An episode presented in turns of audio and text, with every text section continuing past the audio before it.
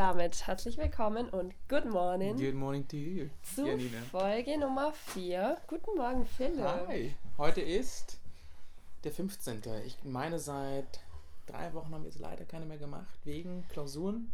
Richtig, wir waren voll in unserem Studentenleben, hatten die anstrengende Klausuren- und Lernphase Ja. und haben jetzt nach gewisser Pause wieder voll Motivation und steigen ein in Mhm. Folge Nummer 4 am 15. Februar 2022. Wir freuen uns sehr, wir haben ein super Thema. Unser heutiges Thema, jetzt, so wollen wir es jetzt schon vorstellen? Ich würde Ja, oder? auf jeden Fall mal kurz ein Zitat einbringen wollen von George F. Kennan, ein US-amerikanischer Historiker, der einmal sagte, Leute, die jedes Risiko scheuen, gehen das größte Risiko ein. Und unser Thema wird dementsprechend Risiko sein. richtig, richtig, allgemein. Wir gehen jetzt nicht irgendwo spezifisch heute rein oder wir werden ein bisschen hier und da natürlich mal ein bisschen vertieft Beispielen. gucken mit Beispielen, aber wir werden jetzt nicht irgendwie uns Risikomanagement oder Risiko mit Umwelt und sondern es vielleicht ankratzen oder hier und da tiefer rein, aber wir haben jetzt keinen Schwerpunkt für heute. Weniger, aber das Risiko begleitet uns immer wieder, denn die einen sind, und die zwei Worte muss ich kurz reinbringen, risikoaversiv, also risikoscheu, und die anderen sind risikofreudig. Und du darfst mir jetzt gerne erzählen, wo du es gelernt hast, das Wort. Das habe ich mal gelesen in einem wissenschaftlichen Artikel mit dem Risikoaversion und das hatten wir auch in BWL. Das ist Du konntest es davor schon. Short Reminder an unser erstes Modul im ersten Semester. Ja. Vier Pflichtmodul. BWL. Ja. Ich habe auch einmal verschlafen, das weiß ich. Stimmt. Ich glaube, da habe ich dich sogar angerufen und so. Ist alles gut bei dir? Ich glaube, nach eineinhalb Stunden warst du immer noch nicht in dem Zoom-Chat drin. Richtig. nicht, also doch im Zoom-Chat auch nicht, aber im Zoom-Meeting warst du nicht dabei. Und ich dachte mir so, oh oh. Ich was war im Land der Träume gefangen, äh, weil allein schon die Motivation gefehlt hat für BWL. Und ja, letzten Endes hatten wir aber einen super Prof und haben Börner. da Risikoaversion auch gelernt. Richtig. Deshalb, wir kommen da näher drauf ein, gehen aber natürlich. Ja auch Sociology of Risk. Oh, Semester. stimmt. Mhm. Auch das ist Das natürlich heißt, dann wieder ich habe ja auch damit ein bisschen beschäftigt dieses Semester. Absolut. Sehr cool. Wir wollen aber ja auch immer so unserem roten Faden folgen, unserem, ja, würde ich sagen, Ablauf, der relativ fest ist und sich durchzieht über die Folgen. Genau. Und, Und wir sind heute wo, Janina? oh, Das möchte ich gerne, dass du das. Ich, ja, natürlich musst du das. Cool. Also, Philipp ist der sehr gern gesehene Gast hier bei mir zu Hause in der Metropole zum mittlerweile dritten Mal. die Frage, wie man es jetzt definiert, drittes Mal. Also, weil ich denke, wegen der Reise, davor war ich da, Mhm. dann war die Reise, dann war ich nochmal hier. Ist es als ein Besuch oder sind es zwei Besuche dann? Ich würde es jetzt mal zusammengefasst Ja, drei, sehen. vier. Drei, vier. drei bis vier Besuche und wir haben jetzt nach der Klausurenphase gesagt, wir nehmen uns ein bisschen Abstand von Eichstätt, kommen hierher, hatten gestern einen super Tag am Alpsee in Immenstadt Hm. im Allgäu, wo wir einen Traumtag verbracht haben, einmal komplett um den See gelaufen sind, was sich doch ein bisschen gezogen hat. Und Ja, weil wir noch den Berganstieg dazu. Genau, wir hatten einen kleinen Anstieg mit haben. drin. Ähm, einfach ein super Tag mit deinem Freund aus Berlin, der Richtig. zufällig gerade in Kempten war, zusammen mit seiner Freundin und wir hatten einen super Tag. Und jetzt sitzen wir hier im, wie wir sagen, wie die Hummel-Family sagt, im Pavillon. Pavillon oder Ich hätte Häusle. gehofft, dass wir es gleichzeitig sagen können. Im Häusle. Im Häusle, okay. Und wir haben vor uns noch ein kleines Frühstück. Richtig, mein Freund hat es ein bisschen gescheppert, weil ich den Löffel noch im der Tasse. Problem. Das ist doch alles so Dass der ein oder andere Bescheid weiß. In warum. Time und Real ist doch in Ordnung. Das Ja. kommt viel näher. Genau, und sitzen im Häusle hier auf diesem Sofa. Vor uns unser typisches Equipment und lassen es uns dazu noch ein bisschen gut gehen, was einfach so dieses Morning-Feeling Mhm. mit reinbringt. Aber natürlich auch alle, die uns jetzt nachmittags, abends, nachts, whatever hören und in welchem Land auch immer, die sonst Ja, erzähl, auch erzähl, erzähl dein, dein, neuen, dein neues Mitglied, was uns anhört. Ja, wir haben die Möglichkeit, in den Statistiken ja genau zu sehen, aus welchen Ländern die Zuhörerinnen und Zuhörer uns so verfolgen.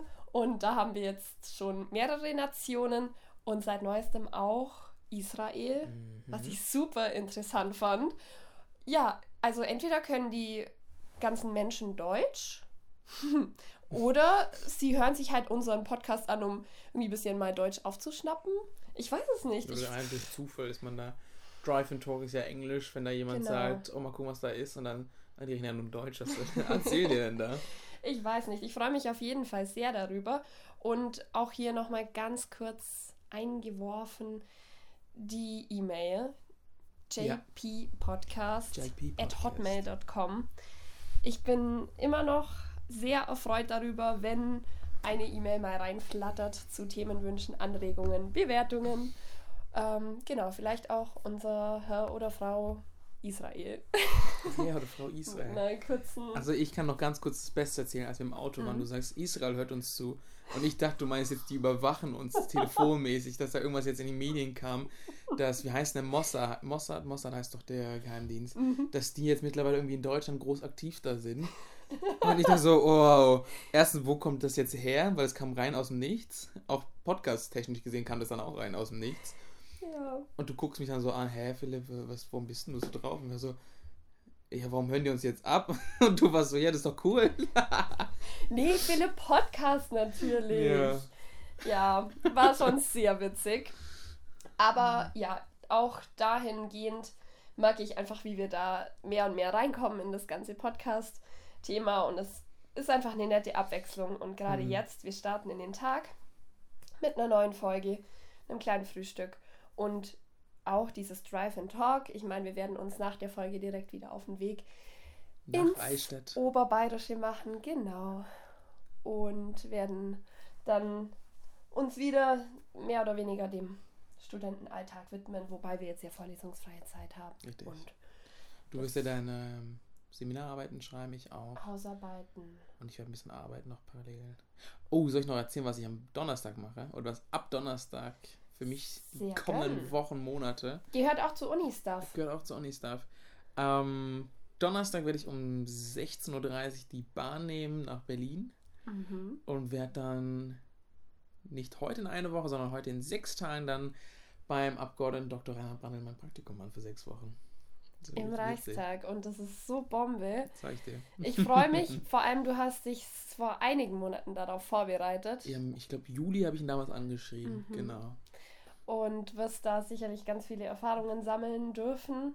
Ich freue mich da sehr für dich und Mhm. ich bin gespannt, weil wir werden sicherlich eine Folge aufnehmen und du kannst ein bisschen erzählen, ich. was du so mitnehmen konntest. Obwohl, ich glaube, irgendwo stand im Vertrag, dass, dass irgendwie Geheimangelegenheiten nicht weitergeleitet werden dürfen. Mhm. Uh. Es gilt da sicherlich ein äh, Betriebsgeheimnis. Ja, richtig. so, Aber ich glaube, das wird schon äh, vermerktet und auf jeden ich Fall. glaube, mir als Praktikant wird jetzt auch nicht so tief Zeugs erklärt, erzählt, oder?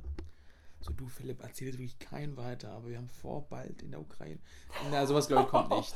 Ich hoffe natürlich sehr, dass du äh, mitgenommen wirst. Und ja, was Ukraine angeht, da war mein Lachen vielleicht nicht ja, unangebracht. Das war jetzt gerade gar nicht darauf bezogen. Ähm, da werden wir abwarten müssen, was noch rauskommt. Aber ich hoffe, dass sie dich voll einbeziehen in den Alltag. Und ich meine, allein schon, wenn du erzählst, du radelst dahin. Ja, Das ist mein Ziel, jeden Morgen hinzuradeln. Ich weiß noch gar nicht, was ich mache, wenn es regnet. okay. Da habe ich mir noch keine Gedanken gemacht drüber. Regenschirm. Regenjacke noch mit, Ja, klar. mit einer Hand Mit und einer Hand den Regenschirm. du weißt, wie der Verkehr ist. Wir sind die Strecke gefahren Ja, nach Berlin Mitte. das ist halt so Land. Ja. Landmädel. Ich hab halt da. Also sagen wir mal so, wenn einer die Tür öffnet, gerade wo er parkt, gell, und ich da auf dem Fahrradweg mit einer Hand, ich kann es schaffen, aber wenn es noch regnet und dann bräuchte ich schon am besten ein bisschen. Ja, ich, ich überlege es mir. Ja? Kannst du machen, vielleicht kann ich es dir auch noch schmackhafter machen und dir mal sagen, wie ich das so immer anstelle. Du würdest sagen, Philipp, nimm doch bitte die Bahn einfach. ja, genau. Punkt, Ende. Damit haben wir es alles, gell? Basta così. Und ich sag zu meinem Opa, kannst du mich bitte fahren? Oh Gott. Opa, fühl dich mal heute wichtig, du das? Einem Praktikanten von einem Abgeordneten. Das ist vielleicht das Einzige, Fahren. seit ich meinen C1 habe, dass ich öfter das Auto nehme. Wie zum Beispiel bei wie zum Beispiel gestern Oh, hast du es doch gemacht. zum Bäcker. Hast ja, du's gemacht? ich bin mit dem Auto gefahren. Bei dem guten Wetter. Kurz für die Zuhörerinnen und Zuhörer. Ich habe äh, zum Philipp gesagt, ich bin in fünf bis zehn Minuten wieder da. Und dann sagt er zu mir, ja, willst du nicht Fahrrad nehmen? Und dann ich so, "Hm, ich guck mal. Und für mich war von vornherein klar, klar nehme ich das Auto. Dann habe ich mich ins Auto gesetzt, bin gefahren, ganz schnell zum Bäcker und wieder zurück. Das ist die gewisse Faulheit und Gemütlichkeit, die einsetzt, wenn man mal ein Auto hat. Aber gut, ich habe halt auch, bin halt gern zusammen mit meinem Auto unterwegs. Also Hast ja heute nochmal die Chance. auch das, ich freue mich schon auf die Autoparty. Aber whatever. Autoparty, laute Musik. Ich bewege mich ein bisschen dazu im Auto. Gehe ich da eigentlich ein Risiko ein? Könnte man sagen, ich bin risikofreudig? Was machst du jetzt, wenn du fährst? Ja. Gehe ich ein Risiko ein, wenn ich mich eigentlich nicht ganz akkurat im Auto fortbewege und so ein bisschen das auf die leichte Schulter nehme? Ich würde ganz gern ins Thema einsteigen. Jetzt schon? wollen. Gerne. Oder möchtest du noch was zur letzten Episode sagen? Das haben wir gesagt, wollen wir ja recht kurz halten. Ich meine, wir waren, das war eine sehr lange Folge, Mhm. eine Stunde 23.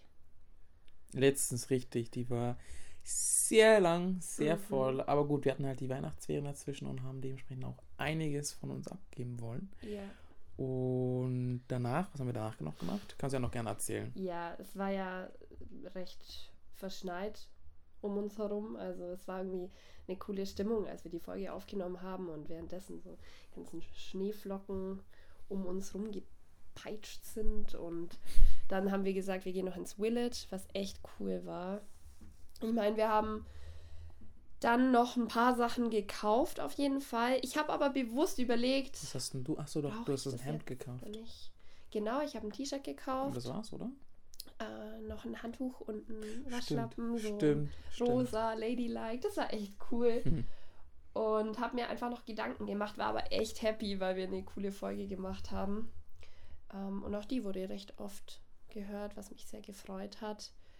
Dann sind wir hinterher noch Pizza essen gegangen Stimmt, stimmt. bei Das einer echt vergessen. coolen äh, italienischen Ähm, Kette. Und dann sind wir anschließend nach Eichstätt. Es war dunkel, wir hatten einen super Tag und es hat auf jeden Fall voll gepasst. Genau. Aber ich würde gar nicht so groß auf die Inhalte eingehen wollen, weil Ich fand aber gut der Inhalt. Mir hat der Spaß gemacht. Ja, und es würde echt viel Zeit beanspruchen. Ich meine, dieses Geldthema Richtig. Kann man eigentlich sogar noch eine Episode machen oder kann man sogar noch tiefer? Aber ich glaube, dann wird es immer so ein Wirtschaftspodcast und das ist ja nicht unser Ziel. Es war halt so ein allgemeiner, Genau. der eine. Hier und da können wir nochmal später anschneiden, sowas. würd Konsum sagen- einfach auch mal. Oder Konsum, richtig. Das wäre doch mal was. Mhm. Unsere Konsumgesellschaft. So oder kon der Konsum bei Studenten. Genau. Aber mal gucken, wann das kommt. Gell? Bevor wir jetzt reingehen, möchte ich noch, weil wir jetzt noch diese Frühstücksstimmung haben, Ja. noch nicht tief in diese Interpretation, Analyse gehen, dich noch fragen wollen, Janina, was ist das Beste, was du erstens als Brötchen dir holen kannst, kaufen kannst oder mit beschenkt werden kannst? Und was kann am besten draufkommen? Die erste Frage musst du mir noch mal ein bisschen näher an. Na, also zum Beispiel einen königlichen, Okay. eine handgedrehte, eine Brezel. Die also, ersten beiden- Brot? Die ersten beiden Brötchen so werden den wenigsten bekannt sein, außer sie sind Eichstätter und studieren da.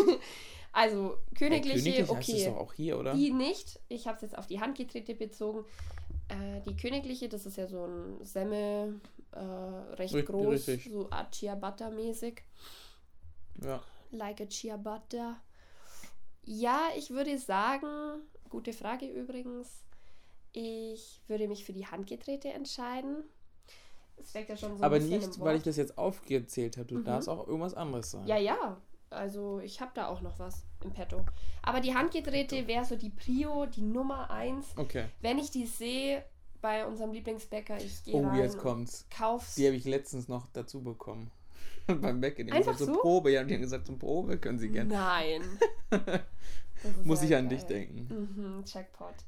Okay, whatever. Ich habe Okay, lauf was rein. drauf? Ich sehe die Handgedrehte, nehmen sie mit. Die ist jetzt so ein bisschen eingedreht. Ja, so ein, ein einmal gedreht, oder? Ja, und recht lang eigentlich. Ein bisschen genau. gezogen, ja. Ich schneide es auf in der Mitte. Mhm. Dann kommt ganz unten ein, eine dünne Schicht Butter, wirklich Okay. sehr dünn. Dann kommt darüber, sagen wir mal, Käse, ähm, welcher Art auch immer. Butterkäse, es kann auch ein Emmentaler mal sein, wenn ich nicht allzu früh frühstücke, weil dieses Würzige im Emmentaler ist nicht immer so Oder Butterkäse. zu jeder Zeit meins. Butterkäse Nummer 1, klar. Dann kommt darüber eine Scheibe oder ein Blatt Ich feier gerade, wie du mit Salat. der Hand arbeitest. Ja, weil ich es mir so halt richtig so. Und dann ist es richtig essentiell, Genau. richtig wichtig, dass das noch und so muss es liegen. Und ich bin da jetzt schon gespannt, wenn die Gewürze kommen, wie was, was für Handbewegungen dann kommen. Genau, das kommt alles noch. Dann, damit dieses Salatblatt auch nicht sich so hochwölbt, kommen darüber zwei Scheiben Tomate. Du siehst aus wie so ein Professor an der Uni, der gerade irgendwie Mechanik. Jetzt lass mich mal zu Ende Ja, erzählen. sorry. Kein Problem. Aber dass die anderen auch wissen, was sie gerade hier verpassen. ja, ich okay. finde das cool, aber jetzt muss Erzähl ich auch bitte fertig, weiter. Fertig werden. Salat. Dann die Tomatenscheiben drüber. Und dann noch auf jeden Fall ein, es reicht eine Scheibe Gurke. Und dann im Endeffekt nur noch ein bisschen Kräutergewürze, Salz, Okay. Pfeffer. Am besten natürlich Petersilie oder Schnittlauch. Das macht es nochmal richtig lecker. gut. Ja. Und dann kommt die Scheibe, die zweite Hälfte von, dem, von der Hand getreten oben drauf und that's it. Ich meine, vor uns haben wir jetzt ein Brötchen, das offen ist. Ich meine, Oberste noch im besten Fall Butter, Käse und der, das Salatblättchen. Auch richtig schmackhaft, aber das wäre so meins. Und zu Brotauswahl, wenn es keine handgedrehte ist, dann Weltmeisterbrötchen. Das Die kenn kennen ich die meisten. Das ist so mit viel Korn, alle möglichen Körner und einfach ein Doch, doch, doch, Vollkorn. doch, doch, doch, doch, doch, doch. Jetzt Genau. Ja, ja, ja. Also wenn du mal wieder zum Bäcker gehst, dann nimm mal eins mit. Dann Das wäre so meine Prio. Ähm, wie stehst du zu Mozzarella? auch lecker. Ja. Also Vorschlag, ihr könnt gerne hier Stopp machen und dann zum Bäcker gehen und das nachmachen. Ja. Und dann weiterhören. Genau. Gern auch du, Maxine. Okay. Ähm, ja, dann würde ich sagen, Risikogesellschaft, beziehungsweise Risiko. Risikogesellschaft wollen wir auch ansprechen. Das wird eher so das Thema heute sein. richtig. Aber wir wollen heute über Risiko. Möchtest du nochmal dein Zitat vorlesen? Dass Sehr nochmal alle. Ich denke, die Zuhörerinnen und Zuhörer konnten sich jetzt ja schon ein bisschen mal Gedanken drüber machen, aber jetzt nochmal zum Auffrischen von George F. Kennan, dem US-amerikanischen Historiker, der folgendes sagte: Leute, die jedes Risiko scheuen, gehen das größte Risiko ein. Wenn ich das höre, dann denke ich zuerst mal daran, also Risiko von sich zu weisen und dem völlig aus dem Weg zu gehen, ist eine, kann eine Gefahr darstellen, denn wir werden in manchen Lebenssituationen vor Momente gestellt, da müssen wir ein Risiko eingehen. Richtig.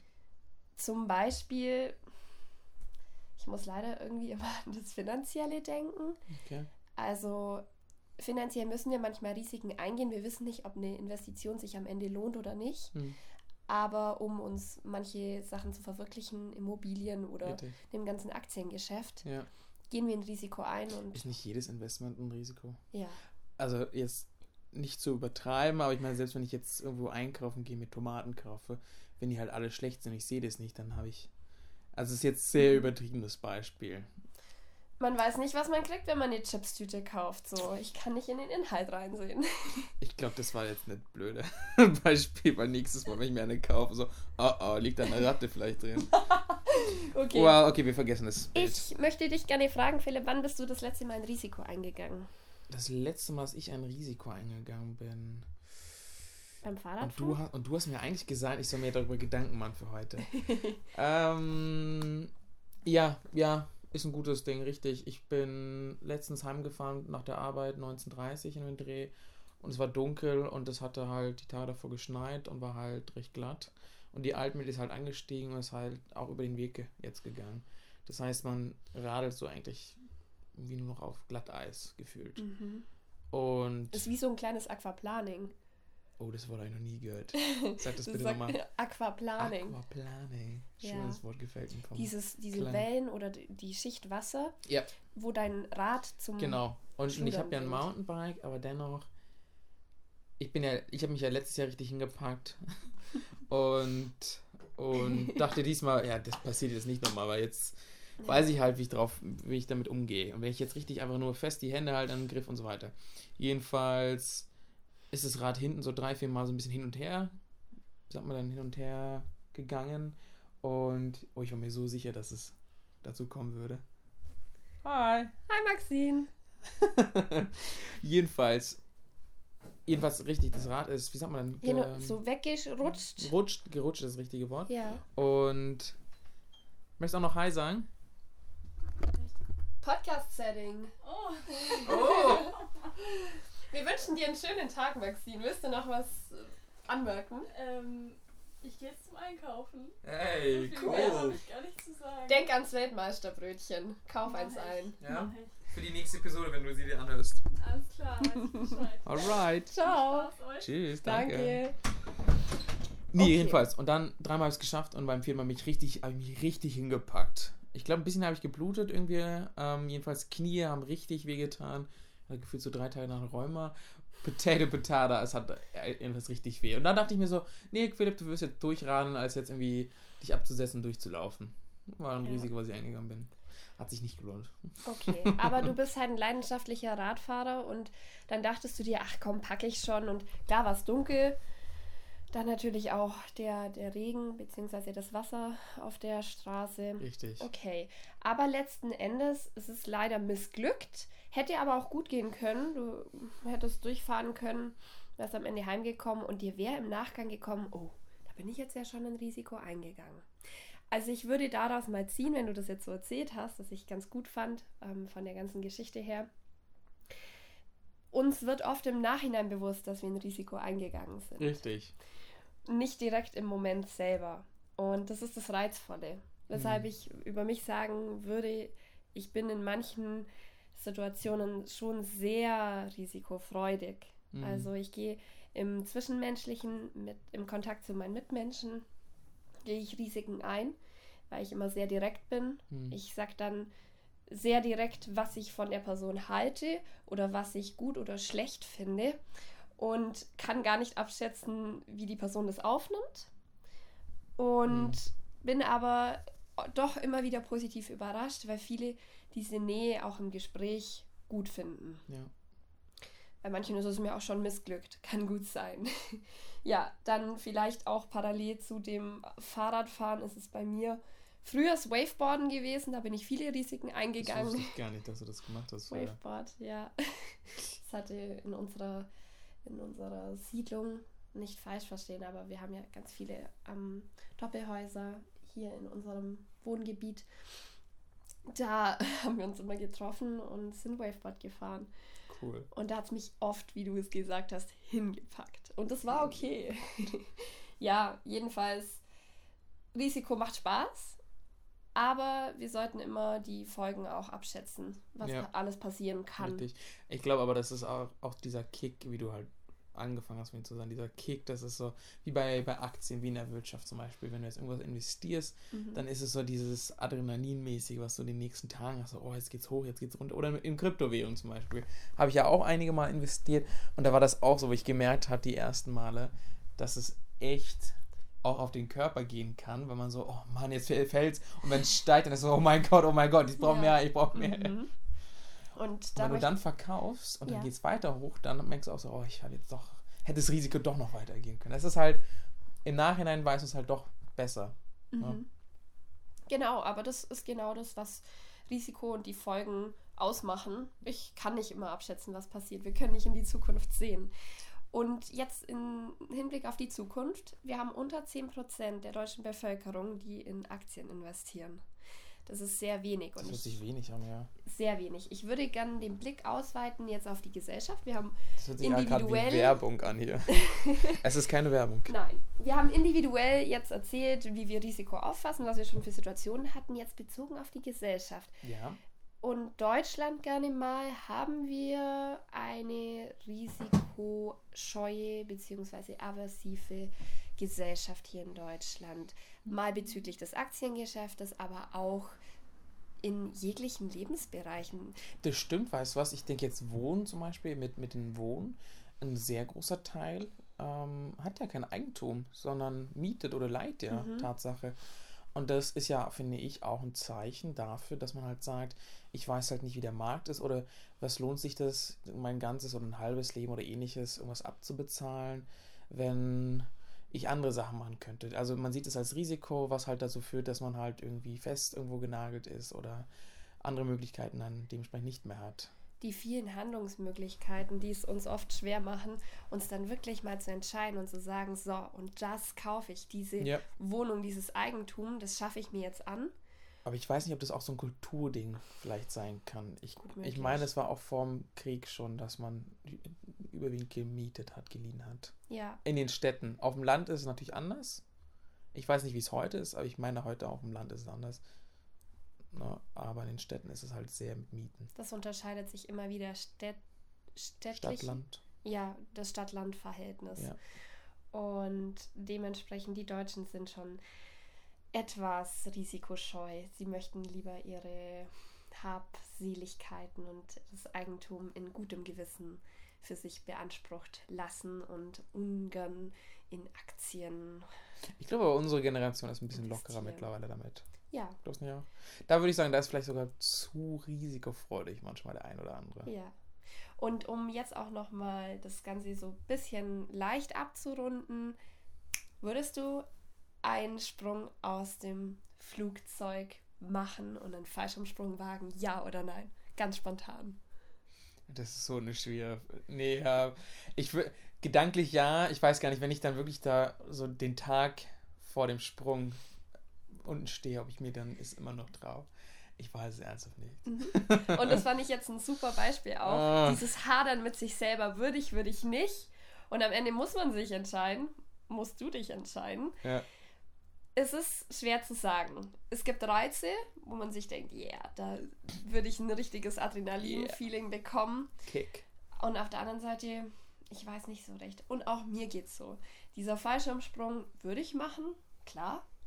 Und dann die Stunde davor, Genau, ich würde sagen, das sind halt zwei Sachen. Das sind halt immer dieses Visuelle und dann, wenn du wirklich da bist, halt. Das ist halt dieses etwas romantisch, wo man sich das halt ausmalt, so, wow, cool wird es sein. Und wenn du dich aber dann so, oder wenn du dir jetzt selbst, jetzt in den Gedanken dich hineinversetzt, wie das emotional körperlich sein wird, ich glaube, dann wirst du schon an den Fingerspitzen merken, gell? ja, und es kribbelt so auf. Ja, richtig, im, richtig. im Brustbereich, dass man so diese, neu, diese Anspannung hat. Die Finger werden so richtig ja, ähm, man fängt an, an zu schwitzen, Genau. genau. Und da hätten wir auch noch mal eine Konklusion, eine Schlussfolgerung, dass Risiko in mehreren Etappen stattfindet. Ja. Ein Risiko einzugehen, ja, eine, eine Kurzreaktion, gut möglich. Aber wenn ich wirklich mich auf Risikoentscheidungen einlasse, dann erfolgt es in mehreren Etappen. Man nähert sich dem Risiko an, man weicht wieder davon ab. Und das ist das Spannende. Ich meine, von Ulrich Beck gibt es dieses Konzept, diese drei Typen, dass entweder gucken wir weg, entweder akzeptieren wir es, machen damit nichts oder wir tun aktiv etwas gegen, also das war dann eher auf Demonstranten halt, wie Mhm. sie halt um ihre Rechte kämpfen und ähnliches, ähm, dass der eine was tut, das ist jetzt nicht unbedingt ein Risiko, aber das ist halt etwas Aktives tun, um ein Risiko zu vermeiden und der andere sagt, nee, brauche ich nicht, weil das wird schon jemand anders machen oder das wird sich schon selber lösen. Und das ist so ein bisschen was sogar meist dieses Etappenmäßige. Man kann dagegen nichts tun und einfach hoffen oder man kann teilweise machen oder man tut was aktiv. Richtig, die Demonstrationen sind gerade in der jetzigen Zeit ja auch sehr präsent. Und dir ist sicherlich auch schon aufgefallen, es gibt immer eine, eine kleine Gruppe an Leadern in Demonstrationen, die die Demos anführen, äh, Hm. die die publik machen.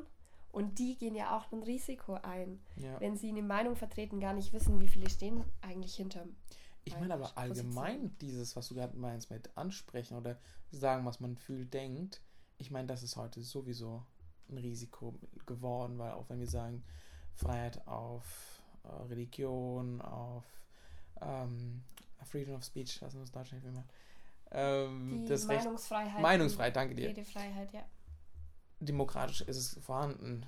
Es gibt natürlich hier und da Mechanismen, die die, die oder die Aussage nicht erlauben, aber im Grunde darfst du sagen, was ich heute aber finde, was halt, warum wir Risikogesellschaft auch heute gut verwenden können, den Begriff, ist halt, du wirst von der Gesellschaft dann runtergedrückt und nicht vom Ja. Staat aktiv. Also jetzt nicht wie die Stasi ähnliches oder die DDR, die dann halt versucht hat, dich irgendwie hier und da runter zu pushen, Mhm. sondern du hast dann halt die Gesellschaft, wenn du dann irgendwas sagst, was nicht Komfort ist oder halt nicht irgendwie Norm der Gesellschaft ist, dann ist es die Gesellschaft, die dich so ein bisschen irgendwann abschottet. Also du wirst dann entweder aktiv oder passiv irgendwie Ausgeschlossen. Mit, ja, ausgeschlossen. Oder Mhm. halt man drückt auf dich, dass du halt merkst, irgendwie bin ich richtig unbeliebt wegen, wegen Ja. der Aussage. Deshalb finde ich halt Cancel Culture ist ein bisschen, bei dem einen oder anderen kann ich es natürlich nachempfinden, wenn jetzt. Was sie für muss- eine Position vertreten. ja, und ich muss Mhm. halt auch sagen, es kommt auch auf die Situation an, aber ich finde, sehr oft kann es sehr schnelllebig entschlossen werden. Nee, die Person laden wir jetzt nicht mehr ein, weil Mhm. die Person irgendwas gesagt hat. Out of order. Äh, gegen die Spenden oder Hilfen in Afrika, ähm, was wir so nicht okay finden. Und deshalb Mhm. wollen wir, gut, wenn es jetzt eine, wenn es jetzt von, ähm, hilf mir mal, wie heißen die denn, die, die, hel die drüben in Afrika helfen, UEFA? Nee, das was anderes. Wir haben verschiedene. UNICEF, Äh, UNICEF. ich, UNICEF oder Ärzte ohne Grenzen. zum Beispiel, wenn ich jetzt sage, irgendwas gegen die Firma und ich bin jetzt gerade bei irgendwas von denen, dann kann ich verstehen, dass jetzt hm, passt jetzt nicht gerade. Aber wenn das Mhm. gar nichts damit zu tun hat, dann denkt halt diejenigen, die Veranstalter denken halt, wir gehen jetzt ein Risiko ein, wenn wir diese Person, weil wir halt ein falsches Bild damit zeigen. Ja. Das muss es halt auch nicht mal sein, finde ich. Das heißt auch ein Risiko einzugehen, von Normen und Werten abzuweichen, Mhm. aber auch neue Wege einzuschlagen. Ich denke, wir werden in unserer Entwicklung stehen bleiben, wenn wir nicht gewisse Menschen haben, die sich davon abheben und denen bewusst ist, mit meiner Entscheidung, mit meiner Ansicht kann ich sehr stark abweichen von dem, was die Gesellschaft eigentlich kennt und vertritt Mhm. kann aber auch neue Wege öffnen. Und das finde ich sehr, sehr interessant. Und ich bin schon allein jetzt deshalb sehr dankbar, dass wir diese Folge machen. Denn tatsächlich werde ich eine Hausarbeit ja über Wertewandel schreiben. Nach der Theorie von Ronald Inglehart, der die Entwicklung beschreibt eines Wertewandels in den USA ab den 90er Jahren. Und du hast es dankbarerweise mit eingebracht, dieses, die Werte, die eine Gesellschaft hat, und einen Wertewandel, der durch Risiken auch vonstatten geht. Bitte. Denn Werte sind eigentlich etwas sehr Festes, Konstantes. Und wenn ich das einfach mal eben dann nicht, also ich meine, sie sind in ihrer Form, sind sie sehr fest geschrieben Richtig. und können natürlich verändert werden mit Ja. der Zeit. Das ist definitiv langsam, möglich. Ja. Und hey, ich finde die Idee irgendwie cool. Ich denke, ich könnte es mit einbringen, auch in meiner Hausarbeit, wie wir durch Risiken einen Wertewandel auch auslösen können und vorantreiben können. Wegen Wertewandel können wir noch über Michael Walzer reden. Mit seinen vier Mobilitäten. Genau. Den kannst du dir ja noch erinnern, oder? Wir haben über die in der politischen Theorie und Philosophie Okay. über Michael Walzer gesprochen, der Den die ich immer als Wojciech versehentlich. So peinlich. Das ist nicht schlimm. Wir haben halt auch ein bisschen äh, Deutschwissen noch mit reingebracht, ist ja klar. Mit seiner Theorie, welcher Gattung nochmal, hilf mir, mit dem ähm, ähm, Kult, Kult, Kult, Behavior, nee, Kultur, nee. Den konstruktiven. Ich komme jetzt gerade leider nicht Ja. drauf. ist nicht schlimm. Den Jedenfalls, konstruktiven Realismus. er kommt auf jeden Fall in Liberalismus. Behavioralismus. Nein, nicht ganz. Wir Wir haben es nach, gucken. genau, Im allerschlimmsten Fall wird es in der Beschreibung dann stehen. Richtig, kein Problem. Er hat auf jeden Fall gehört zu einer Gattung ähm, der philosophischen Richtungen, eine. Gegenbewegung auch äh, zum Liberalismus. War das gegen oder Es so ein war bisschen kritisch. Nee, genau, kritisch. Es war eine kritische Haltung. Und er hat vier Mobilitäten beschrieben in den USA, bezogen auf die ganze Gesellschaft. Mhm. Und zwar die geografische Mobilität, die soziale, die E-Mobilität und die politische Mobilität. Was ich auch spannend fand, wo er ausgemacht hat, dass die Generationen sich unterscheiden und die Mobilitäten durch die jüngeren Generationen ganz stark erkennbar werden. Ja. Geografische Mobilität. Ich bleibe nicht mehr am selben Standort wie meine Eltern. Ich Ja. ziehe weg und, Und das arbeite nicht nur einmal, woanders. sondern mehrmals eventuell. auch mehrmals. Mein, mein, mein Arbeitsplatz ist woanders. Wie ich wähle ist anders. Während meines Lebens wähle ich vielleicht nochmal unterschiedlich. Ich gehe ein Risiko ein, indem ich meinen Arbeitsplatz entweder aufgebe oder ganz einen Neustart wage, Ja. was finde ich in unserer heutigen Zeit gut möglich ist. Ich zum Beispiel kann mir vorstellen, später mal außerhalb Deutschlands, außerhalb Bayerns, fangen wir mal klein an und ich blöff jetzt mal nicht zu stark, aber ich gehe auf jeden Fall aus Bayern raus und könnte mir vorstellen, woanders zu arbeiten und zu leben. Die E-Mobilität hängt natürlich mit Scheidungen zusammen. Auch, genau. Aber ich meine auch mit Partnerschaftsform. Genau, den verschiedenen Arten. Also ich muss Mhm. nicht mehr eine Ehe eingehen, um zusammenzuleben. eine Lebensgemeinschaft, eine Wohngemeinschaft. Wohngemeinschaft. Was gibt es denn noch alles? Da gibt es echt viele verschiedene Typen. Richtig. Und das sehen wir auch ganz klar. Gibt es bei uns ständig Veränderungen. Aber um es zusammenzufassen, um was es ja eigentlich geht bei seinen Mobilitäten ist, er meint, dass diese vielen Mobilitäten eine neue, entfremdete Gesellschaft, eine, eine Gesellschaft, die nicht mehr so stark zusammenhält. Und er sieht es halt als Risiko, damit wir als Individuum überhaupt zum Glück oder zu unserer, Allgemein Zufriedenheit, zum ein- Zusammenhalt kommen. genau zusammen, aber auch diesen Art Zweck des Lebens, warum wir da sind, weil wir Mhm. sind ja auch von sozial abhängig, meint er, wir gehen halt ein Riesenrisiko, um diese Riesenfreiheiten zu haben. haben wir Mobilitäten. am Ende des Tages eigentlich weniger Zufriedenheit um, in unserem Leben, auch wenn wir es meinen, dass wir durch mehr Freiheit mehr Glück auch erreichen könnten. Meint Mhm. er, nein, diese Mobilitäten führen eher zum Gegenteil.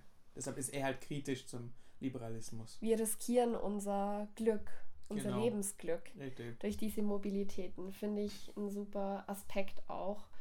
Und auch das war jetzt super, dass wir das nochmal angesprochen haben mit Also er ist für festere Strukturen halt. feste Strukturen und meiner Meinung nach die Kritik von mir persönlich an Walter ein Starrwerden in unserer Entwicklung. Ich bin immer dafür, dass unsere Gesellschaft neue Wege eröffnet, die nicht unbedingt heißen müssen, Alkohol ab 14 oder Altersbeschränkung Ja, runtersetzen, Ist nicht Alkohol. Nee, ab 16 ist es, sorry. ab 16, genau, ähm, sondern zu sagen, wir formulieren um. Wir entdecken neue Wege, aber auf einer Ebene, wo nicht alles radikal verändert wird. Richtig, richtig, weil da haben wir wieder dieses, wir sind doch zu risikofreudig teilweise. Also ein gewisses Risiko eingehen und trotzdem sich bewusst sein, welche Risiken noch. Wenn ich das noch schnell sagen darf, ich bin zum Beispiel auf politischer Ebene eher auch, also wir haben auch wirtschaftlich von gesagt, Mhm. teilweise das heute natürlich ein bisschen mehr als früher eventuell, weil halt auch übers Internet es einfacher und schneller geht.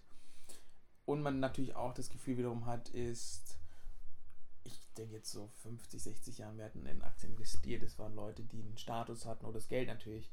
Heute haben so viele Menschen dieses Bedürfnis nach einem Status oder wollen danach hochklettern, weil es auch einfacher mittlerweile ist, dass Leute natürlich sagen, was das Aktien investieren kann ich machen, auch wenn ich von der oder der Schicht bin oder halt das und das nur mein Einkommen ist.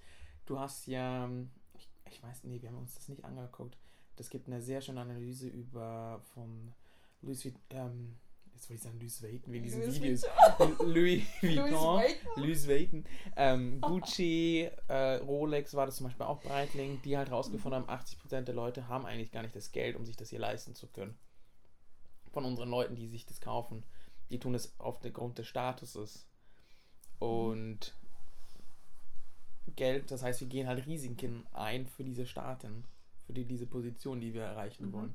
Und was war eigentlich der Grund, warum ich das angesprochen habe? Was wollte ich jetzt politisch sagen? Wie du persönlich politisch dazu stehst. Ich dachte, du wolltest deine eigene Position noch hervorheben. Nee, ich wollte auf was, was ganz In anderes. Bezug auf. auf Risiken. Ähm, Hat das was mit Altersbeschränkungen auch zu tun? Nee, ich wollte auf politischer Ebene sagen, da. Ich bin jetzt so abgedriftet, dass mir das aus dem Kopf entfallen ist. Das ist kein Problem. Ich meine, wir haben das jetzt ja schon angeschnitten, was Risiken mit unserer Gesellschaft, was die verändern können. Und das breitet sich in allen Achso, Ebenen ich weiß es jetzt wieder. Sehr gut. Und zwar ich finde, dass auf politischer Ebene sehr oft, der eine wird jetzt sagen, ganz ehrlich, aber wir müssen halt auch Änderungen oder wir können jetzt auch nicht lange debattieren. Mhm. Ich meine aber dennoch, dass bei vielen Sachen viel zu schnell reagiert wird, als dass man sagt, komm, lass uns doch doch mal bitte jetzt drei Sitzungen haben. Weil ich Zum denke Beispiel in jetzt, der ich, Corona-Politik, ich, dass man zu schnell ich, muss, ich muss leider sagen, ich tue mich wegen sowas halt schwierig, weil Umwelt und Corona zum Beispiel sind Themen, wo natürlich schon jetzt schnell Entscheidungen getroffen werden sollten. Mhm. Ähm, in Hinsicht aber der Digitalisierung finde ich, Ja.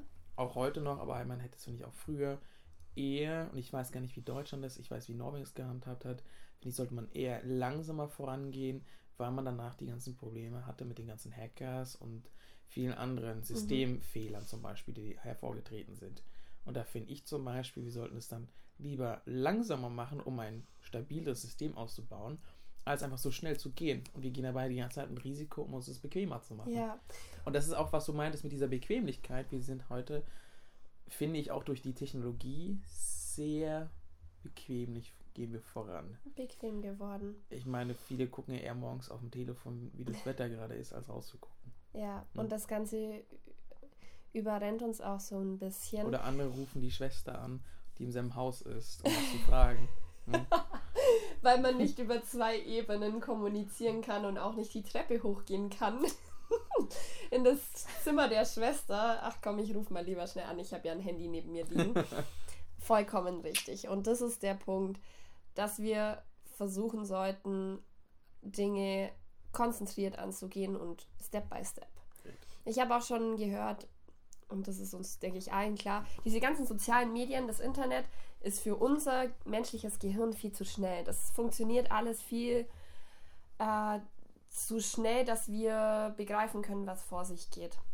Und da sollten wir in Zukunft aufpassen. Kann jeder für sich selber auch mal überlegen, wie stark gehe ich nach den sozialen Medien, wie oft hat es mich auch schon überfordert in manchen Situationen, dass es mich erschöpft. Und gerade wenn ich mich mal nicht so gut fühle, muss ich ehrlich sagen, gehe ich lieber auf Abstand auch zu den, zum Handy, zu, zu dem Internet, weil mich das zusätzlich anstrengt. Mhm.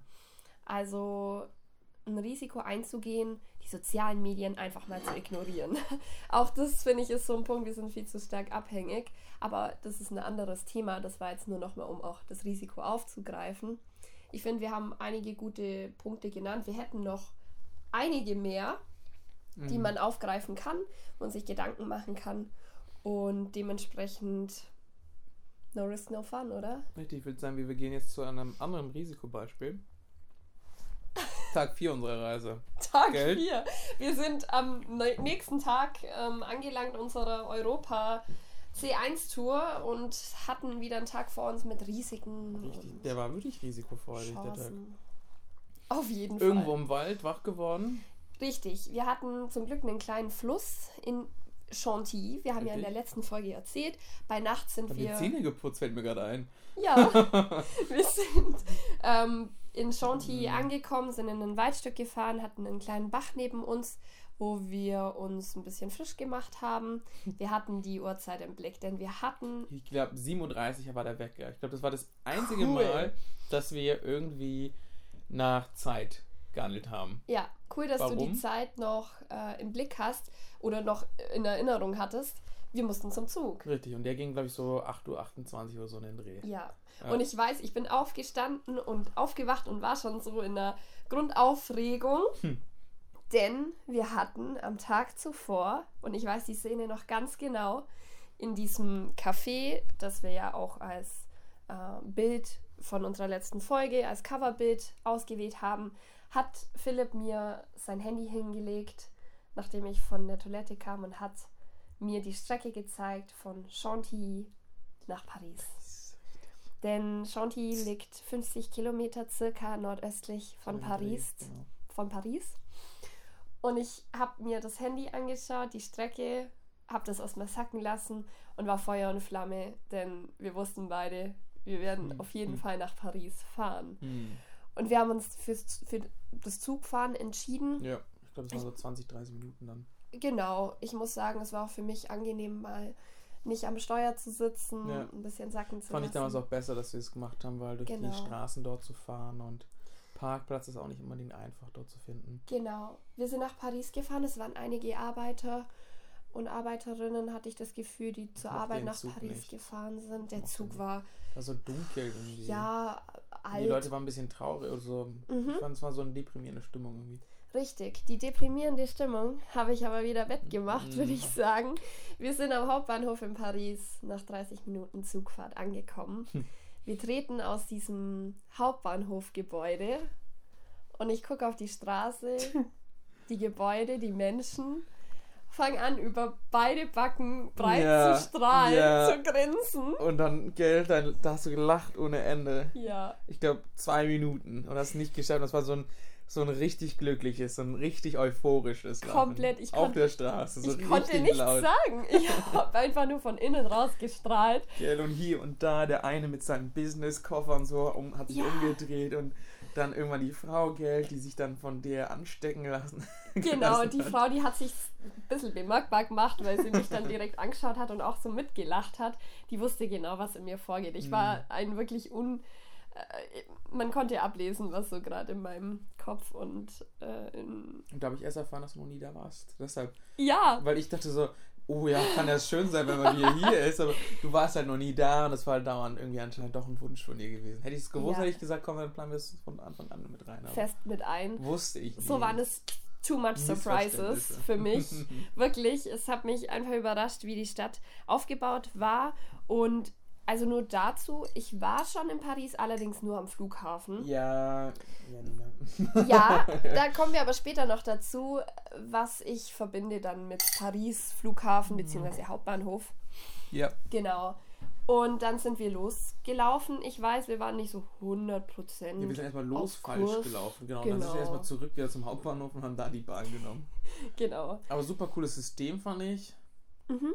Besonders 1 Euro pro Ticket. Sehr Diese übersichtlich. kleinen Tickets haben mir richtig getaugt. Und dann sind wir. Wo sind wir ausgestiegen? Wir sind zuerst mal äh, Richtung Seine, La Seine. Richtig, aber ich denke gerade, wo circa wir waren. Wir waren noch bei irgendeinem bekannten. Wir waren unweit von der Notre Dame, denn wir mussten nicht weit laufen. Das auch. Du denkst gerade noch an was anderes. Davor, wo wir waren. Du kannst auf die Karte gucken, Welche Karte? wenn du willst. Achso, Einfach nee, das werde ich jetzt nicht finden. Okay. Aber. Das ist auch gar nicht so wichtig. Notre Dame haben wir gesehen. Wir dürfen nicht auslassen, wir waren noch in einem Café und haben Stimmt. äh, gefrühstückt. Ich möchte gerne ein Bild auch auf unserem Insta. Wie hieß denn das? Kanal Paris Baguette? Hieß es veröffentlichen. nicht einfach so, Tatsache Paris Baguette? Paris Baguette, Das Café so totally schlecht. simple. Ja. Gar kein. Ach, und du hattest dort den rosanen Burger, oder? ich hatte den rosa Burger, rote rosa. Beete. Also das Brötchen war aus rote Beete. Mhm. Und mit Baguette. Salat. Du hattest einen Baguette. Mhm. Ich weiß, dieses eine Bild, wo du dieses Baguette unter deinen Arm klemmst. Ja. Typisch Franzose, das finde ich eh cool. Typisch Franzose. Ich weiß gar nicht, ob die Franzosen wirklich so waren. Das ist egal, du Obwohl, gehst einfach durch Ich war als in, Franzose. wie heißt denn der Ort im nördlichen, ist auch gar nicht so wichtig, mit meinen Eltern vor einigen Jahren. Und da Mhm. habe ich auch so einen älteren Mann unter dem Arm und da so, wow, Klischee sind ausgelebt hier. Okay. Kurs wieder. Genau, wir haben gefrühstückt, haben wir am Morgen so geskippt, zu aufgeregt für das Richtig. Ganze. Und dann sind wir los. Und ich weiß, wir hatten dieses eine Lied zusammen gesungen an der Seine. Walking into Paris to become so man. That means drunk and it's so pretty. Sehr And schön. and it's gonna be a good day. Und so weiter geht's. Genau, und das war einfach so passend, auch in diesem Moment. Übrigens, sehr gut, wir sind auch in dieser Folge wieder unserem Gesang gerecht geworden. Ja, ich habe mich bei dir eingehakt und wir sind an der Seine entlang ähm, gelaufen, haben Paris Luft geschnuppert, Genau, dann haben wir noch den Louvre besucht. den Louvre und da muss ich ganz kurz noch anmerken, Ah, ja, habe ich, gerade auch gedacht. Schmerzen am Fuß, sehr, sehr stark. Richtig. Ich habe das, Das schon war witzig, was wir gemacht haben.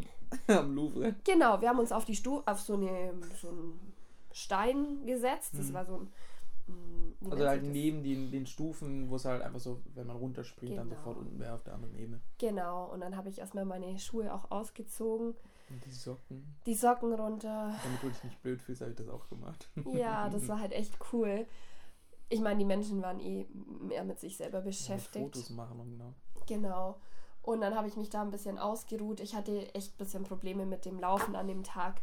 Aber Ja, und ich habe dich richtig strapaziert, glaube ich auch. Also wir sind einiges gelaufen. Ich weiß, aber am Ende war ich auch stolz, dass wir es so durchgezogen haben. Das ging dann auch, denn der Blick auf das Louvre hat das wieder wettgemacht. Dann weiß ich auch noch sehr gut Lac de Triomphe und wie ich dachte, dieser eine Bogen wäre Lac de Triomphe. Richtig. Das war aber der andere. Richtig, es gab nämlich richtig. in dieser langen Straße zwei Stück. Und Wochen später hat man ja dieses Kunstwerk auch geschaffen und den Lac de Triomphe hat es in diese Tücher eingehüllt. Ja, richtig. Ähm, wie heißt er denn? Der das auch in Berlin gemacht hat. Richtig. Ähm, Ein sehr, sehr mein bekannter, Papa kennt das. Der würde jetzt Designer. sofort wissen, wer das ist. der wüsste das der, auch. der redet manchmal darüber. Genau. Ähm, ich kenne das, ich sehe das Gesicht vor mir. Das war auf jeden Fall sehr, sehr schön. Und ich meine, wir haben die ganze Zeit auch auf, auf ähm, was will ich sagen? Pont, Pont Neuf heißt jedenfalls. Und das Ganze wurde von Jean-Claude. Christo, Schon, ja. Christo und Jean, Jean, Jean, Jean-Claude Ja, ähm, wurde das ähm, gemacht, errichtet gemacht. Ja, was echt, ich meine, war nicht schlimm. Wir haben Lac de Triomphe äh, in seiner, auch so sehen können. gesehen, und den richtig. Park, ich weiß nicht, wie der hieß, der war auch sehr schön. ja, Den riesen Springbrunnen und die Leute waren drumherum und haben gesessen da und die Sonne genossen. War wir hatten super Wasser. Wetter, äh, Wetter, ja, genau. Und dann sind wir noch, haben wir diesen Tourist, diesen Touri-Laden, wo ich die coolen Sonnenbrillen gefunden habe, Mhm. gekauft für 5 Euro.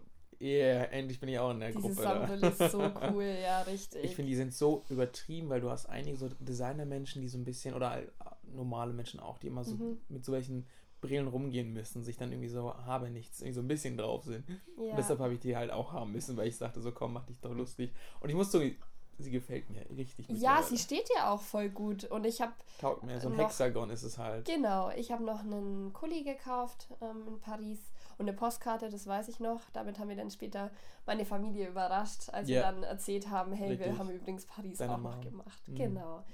Wir sind weiter noch zum Eiffelturm. Das war toll, wir sind im Wir Gras sind gesessen. dann noch vorbei an der Wohnung von Chopin Chopin, und haben Chopin gehört. dem wir haben Chopin gehört, richtig, eine Nocturne, die ich selber mal gespielt habe und sind in diesem Innenhof gesessen. Es war Mhm. der Ort, an dem er verstorben. Was auch für mich sehr, sehr viel bedeutet hat. Frédéric Chopin, einer meiner Lieblingskomponisten. Dann haben wir nochmal die Bahn genommen, meine ich doch, oder?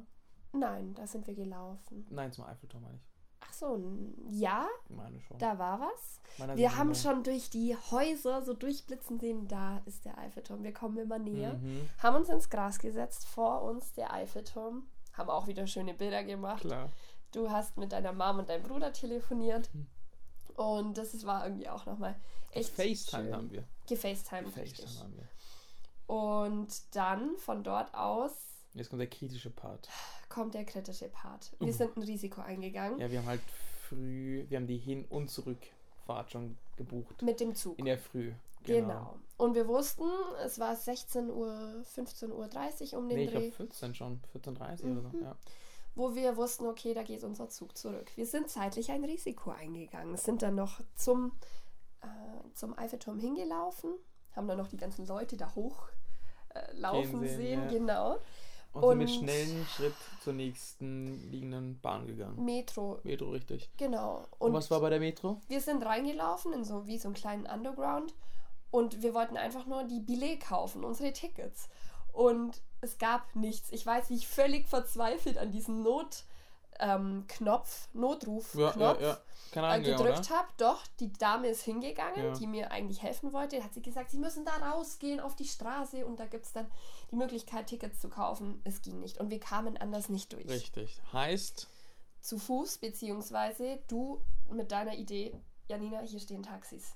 Lass uns einsteigen und lass uns zum Bahnhof ja. Fahren mit dem Taxi. Hm. Ich muss sagen, es war etwas willkürlich ausgewählt. Ich wollte eigentlich einen anderen Taxifahrer. Hätten wir mal den genommen. Der hat aber, und das fand ich krass ehrlich und echt loyal von ihm, er hat auf den Taxifahrer vor ihm. Ja, aber das ist so ein, so ein Taxi-Kodex. Die irgendwie. müssen sich in Reihenfolge positionieren Mhm. und der, der ganz vorne steht, der bekommt auch die nächsten äh, Kunden. Das sind Taxiwerte. Ja, dann sind wir zu dem Mann vor, haben gesagt, wir müssen schnell, ich habe es auf Französisch so versucht zu verklicken, wir müssen schnell zum Hauptbahnhof.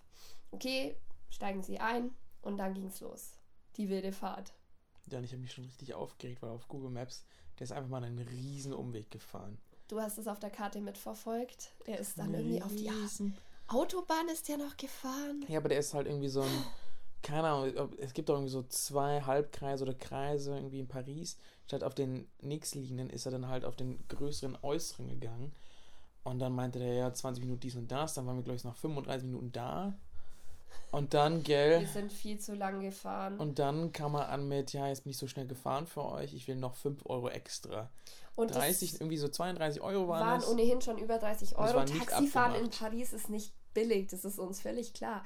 Aber das Problem war, wir hatten ja ein gewisses Bargeld auch dabei. Und dann habe ich wie hektisch angefangen, in meinen Taschen nach den Münzen zu kramen. Und der Mann hat unsere, unseren Stre unser Stresslevel ausgenutzt. Ja. Unser Risiko, das wir eingegangen sind und unsere Erleichterung Das darüber, dass wusste wir es schaffen könnten, Richtig. das wusste er, das hat er schamlos ausgenutzt. Hat uns festgehalten, ich würde sagen noch drei, vier Minuten. Wir haben mit Ich ihm muss zugeben, so im. Nachhinein dachte ich auch so, hätte man einfach auch abhauen können. ja, Der wäre also aus Nichts 5 Wär zwar Euro nicht- noch zu fordern. wäre zwar nicht sonderlich nett allem, du hast ihm ja auch so extra Geld gegeben. Ja, ich hätte ihm eh dann, Geld gegeben. ja, nee, hast du ja Hab gegeben. Und dann meinte er so, er will schon. 5 Euro noch mehr haben. Das war... Und du hast gesagt, hab, wir haben die doch dies und das. Und er, nee, ich will 5 Euro noch. Und eigentlich haben wir uns im Auto noch ganz nett unterhalten, so an sich, aber Aber gut. So war der Anyway. Tag, der wurde leider ein bisschen angeknickt dadurch. genau. Wir haben dann, halt Dann- leider unseren Zug verpasst. Richtig, waren wir halt eine Stunde später dann Ich konnte Zug. noch auf dem Klavier spielen, was ich übrigens auch am Flughafen in Richtig. Paris schon vor einigen Jahren gemacht habe. Auf so einem öffentlichen Klavier. Und dann sind wir wieder nach Chantilly gefahren. Genau. Und haben wir dann das Schloss besucht. Das Schloss besucht bei Sehr gutem Wetter. Stadt. Genau, Ja. noch bei gutem Wetter. Noch bei gutem Wetter. Noch bei gutem Wetter und das hat sich geändert, aber wir sind dann erstmal reingegangen in den Schlosspark, haben von außen das Schloss besucht. Wir haben, mussten noch Eintritt zahlen, das weiß ich, das war aber Ja. okay. Aber wir haben leider nicht drin, weil halt, ich glaube, die haben innerhalb von einer halben Stunde oder Stunde geschlossen damals. Ja, Deshalb haben wir uns ja damals dagegen entschlossen. richtig. Und da muss ich vielleicht kurz sagen, das Schloss Chantilly wurde in zwei Zeitabständen gebaut. Hm. Ähm, erstmals das Ganze ähm, im 15. Jahrhundert. Als Festung, oder? Genau, da wurde das sozusagen mein grober Umriss wurde entworfen. 1484. Soll ich hier schon einen Teil bringen, warum ich dir damals gesagt habe, dass wir da hin sollen oder möchte, warum ich da hin wollte? Gleich, ich würde noch ganz kurz Okay, nur die okay. Geschichte ähm, ganz kurz anbringen. Ja. Denn eine wichtige Person war Prinz de Condé. Dieser Mann war maßgeblich daran beteiligt, bei dem zweiten Anlauf außerdem, ähm, das Schloss zu errichten und auszubauen und perfekt zu bringen im Vergleich mit dem Schloss äh, Versailles. Denn da gab es so ein bisschen Konkurrenzkampf. Prinz, der Prince de Condé wollte das Schloss Chantilly als das prächtigste Schloss entwerfen und das war in starker Konkurrenz mit ähm, Schloss von Versailles. Am Ende Schloss Chantilly war prächtiger, war von seiner ganzen Parkanlage, durch die wir ja auch gelaufen sind, Richtig. um einiges prächtiger. Wunderschön eben auf dem Wasser Obwohl gebaut. natürlich nicht schwer, weil wir haben halt nicht Wasser besucht, Janina. Aber ja, ist ja nicht schlimm. Wir haben aber einfach schon von außen gesehen, das ist sehr, sehr beeindruckend, der ganze Baustil. Ja. Und es war echt eine, ein Meisterwerk zu dieser Zeit damals und dann später auch im 17. Jahrhundert, diese Konstruktion auf dem Wasser. Das Ja. war ganz, ganz stilbrechend und Mhm. hat halt sehr, sehr, ähm, ja, einiges an Fortschritte in der Architektur mit sich gebracht. Warum Schloss Chantilly? Wie kommst du zu diesem Ort und zu diesem Schloss? Ich habe es Tatsache bei Battlefield 1 gefunden. Battlefield, danke Yeah. dafür. ähm, ein Da nennt, Computerspiel. sie nennt es so. da ganz anders. Ich habe irgendwann mal gegoogelt und habe ich gesehen, ah, den Ort gibt es in Wirklichkeit.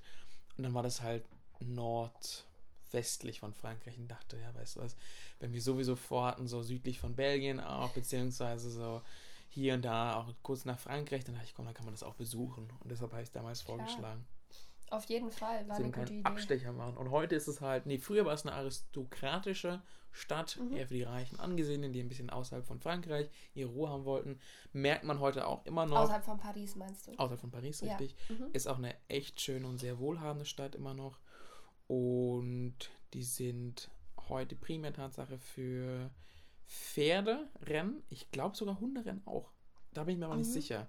Aber Pferderennen ist jedenfalls deren Nummer 1 Quelle für deren Finanzierung oder jedenfalls Richtig, denn Fortbestand. unweit von dem Schloss ist dann ja dieses Riesen, Dieses, genau. diese Rennbahn. Und du weißt noch, die Gebäude, und das waren ja für die Pferde nur. Ja, Dieses eine Riesengebäude war Wahnsinn. nur für die Pferde, wo die halt untergekommen sind. Und dann gab es diese drei riesen Pferdeköpfe noch. Keine Ahnung, was waren die? Also die Tore waren dann fünf, sechs Meter groß. genau. Oder noch größer.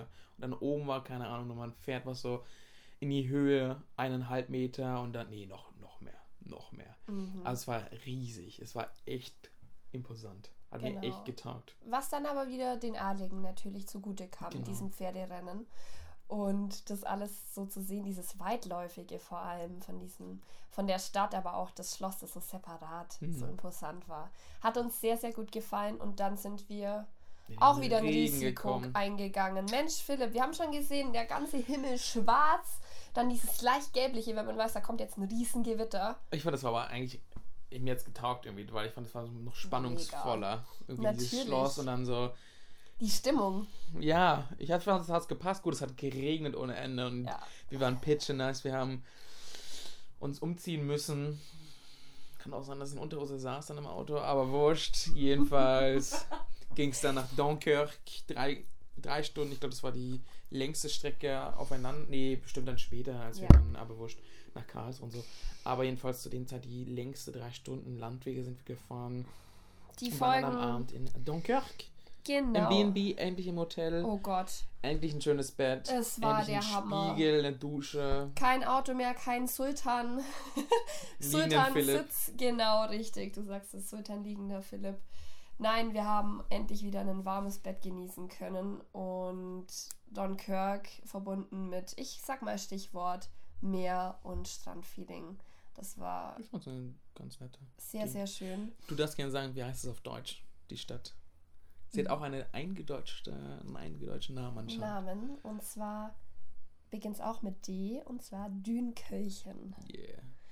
Wir haben Was? gar nicht geguckt, warum. Können wir mal Nein. gucken für, für die nächste Folge. Wir sind Mhm. ja dann auch Tag 5 immer noch in Dunkirk. Genau, werden ja darüber berichten. Genau. Richtig. Und haben einfach noch ein bisschen französische Luft geschnuppert, Mhm. bevor es dann weiterging. Und ich würde sagen, wir haben den Tag toll beschrieben und sind primär auch auf War auch Paris schon eingegangen, was Ja. sicherlich interessant war.